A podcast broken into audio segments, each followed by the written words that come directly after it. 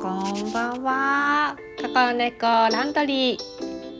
今日も始めていきたいなと思います。さあ、皆さん今日はいかがお過ごしでしたか？今日はね神戸の方はねまた青空が戻ってとっても心地がいい一日でした。皆さんのお住まいのところはいかがでしたか？昨日までねあの雨がね続いたそんな天気でしたね。やっとね山にもね水がしっかりあのたっぷりと含まれたかななんて思うんですけれども。ね豪雪の地域はどうでしょうか？もしかしてすごい雪になってたのかしら？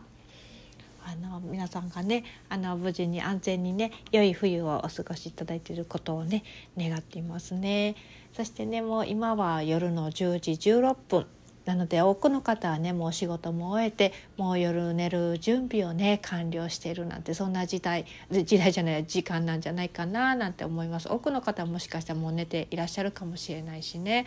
もしかしたらねあのお子さんとの時間が終わってねようやく一人になれるわあとちょっとほっとしたしてるねお母さんなんかもいるかもしれないしね。もしかしたら今ねあのお仕事から帰られた方々もいらっしゃるかもしれない。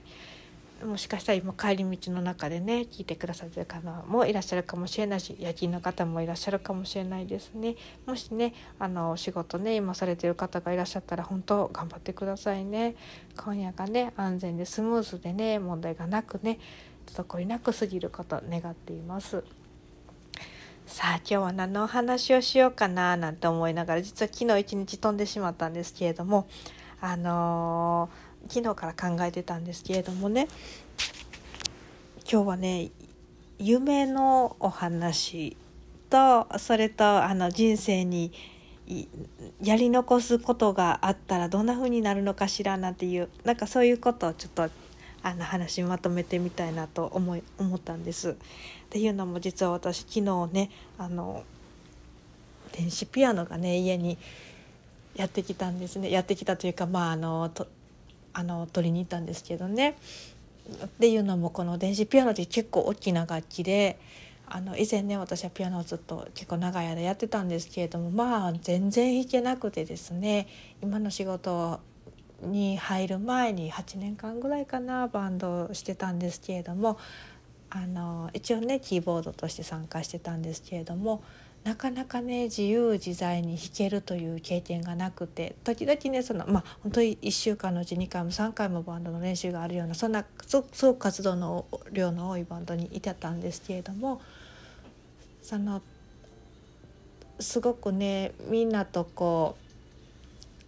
う音を奏でてそれが一つになるっていうねそのグルーヴが出た時に何とも言えない心地よさがあってね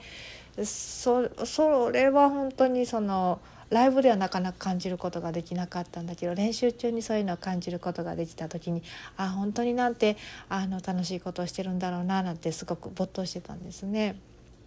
ただねそうあの実はなんで今更こうピアノを買うことになったかということなんですけれども実はあの先日銅鐸の話からあのタングドラムの話もちょっとしてたんですけれどもこう音の響きっていうのがもう本当に心地がよくてそれによっていろんなものが癒されるんだろうななんてもしかしたら土地に残ったいろんなねあの土地の中に封じ込められてるような思いなんていうのも綺麗な音でねこう少しねあの慰められるようなことがあるのかしらってなんかそういうためにねあの銅鐸が使われてたのかしらなんていう、まあ、そういう記事を読んだものでそういう論文を読んだものでああと思ってタングドラムを買ってこう鳴らしながらあの自分を沈めてたりしてたんですけれどもねその日にですねタングドラムが来てそしてその音をあの奏でてもうすごいハマって楽しんでいったその夜に私はある夢を見たんです。すごいクリアな夢で、まあ、起きがけに見たんですけれどもまあ悪夢だったんですね。そのバンド時代にまあ、ライブの量も多い活動量の多いバンドだったんですけどそのライブのその当日に行動を全部忘れてしまうそしてパニックになるとあ今からライブやのになんで行動が出てこないんだろうあカンカンあのカンニングペーパーを作ってあの行動表だけでもちょっと手元に置いとかなくっちゃってその用意した紙すらうんなんかもう焦ってなくしてしまっている。なんでだなんでもっと練習しなかったんだろうかなんていう後悔の嵐みたいなパニックみたいなそういう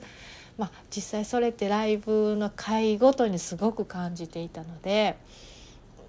いくら練習してたとしてもそれを感じるんですよね。まあ、週3回びっちし練習があるような、まあ、週2回は必ず練習があるようなバンドだったので、まあ、行動を忘れてしまうなんてことはありえないのにかかわらずそういうことを感じていたんですね。まあ、それ相応のあの怪我になるような出来事もいっぱいあったんだと思うんですけれどもまあまあそれをこう夢に見たわけなんです突然もうバンド辞めてからもう20年近く経つんですけれどもそれがこう折につけ時々見てたんですけどそのドタクの話をした次の日にはもうすごいそれを鮮やかに見て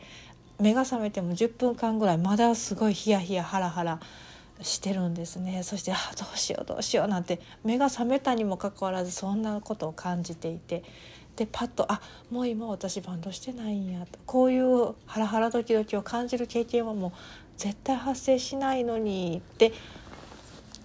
頭で分かってもまだそのヒヤヒヤ感が残っていたんですよね目が覚めてもうだいぶ経つのに。でこれはすごい残ってるんだと、まあ、ある意味トラウマなんですけれどもこれはどないかしなくちゃいけないなとはとちょっはっとちょっと思ったんですね。っていうのも夢っていうのはその夢っていうのはすごくアストラル体アストラル界を司るアストラルって何かって言ったら感情界と、まあ、そんな風に言われたりするんですけれどもこの、まあ、夢の中で過去現在未来がないですよね。そして感情っていうのも感情の記憶の中ではそれはもう過去も現在も未来もないんですよね感情の中にはね。なのですごくリンクするんですよね。そして未消化だった感情がそこにあってそれをもう意識の外に外す準備ができたらそういう夢を見るというそういうことってたくさんあるんだと思うんですけれども私はこれをねあのどんな風にプロセスしましょうかしらと思っていたんですね。で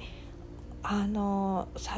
本当最近思うんだけどありたい自分をになることを妨げていることのその妨げていることが何なのかっていうそれに固着するその信念体系というのかな考え方みたいなものをただただ認識してそれをこう認識さえしたらそれにがんじがまれみにならないのでそれをこう外したらそんなにすごい努力なしでもその自分のありたい状態にはふっとなったりする。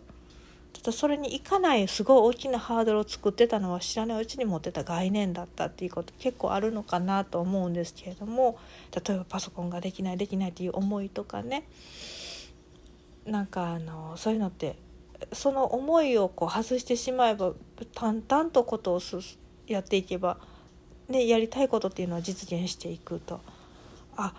本当にそうなんだろうなと思ったんだけど無意識的に持ってるものってなかなか気づかないんですよね。で私の中では楽器が思うようにできないという思い込みがすごくなぜかって何か集中できない何かがあってそれが全然何でかが分からなかったんだけど今今日この瞬間にもう一度やってみたいなって瞬間思ったんですねでそれそれが何でかっていうと今生きてるこのこの肉体を持って今生きてるそしてまああの私はね好きな仕事をさせていただいて本当幸運なんですけれどもありがたい限りで自分が本当に心を込めてえなもうある意味生き方を投入した仕事にをしているさせてもうてる感じなのでもう本当悔いはない感じなんですよね。で結構毎日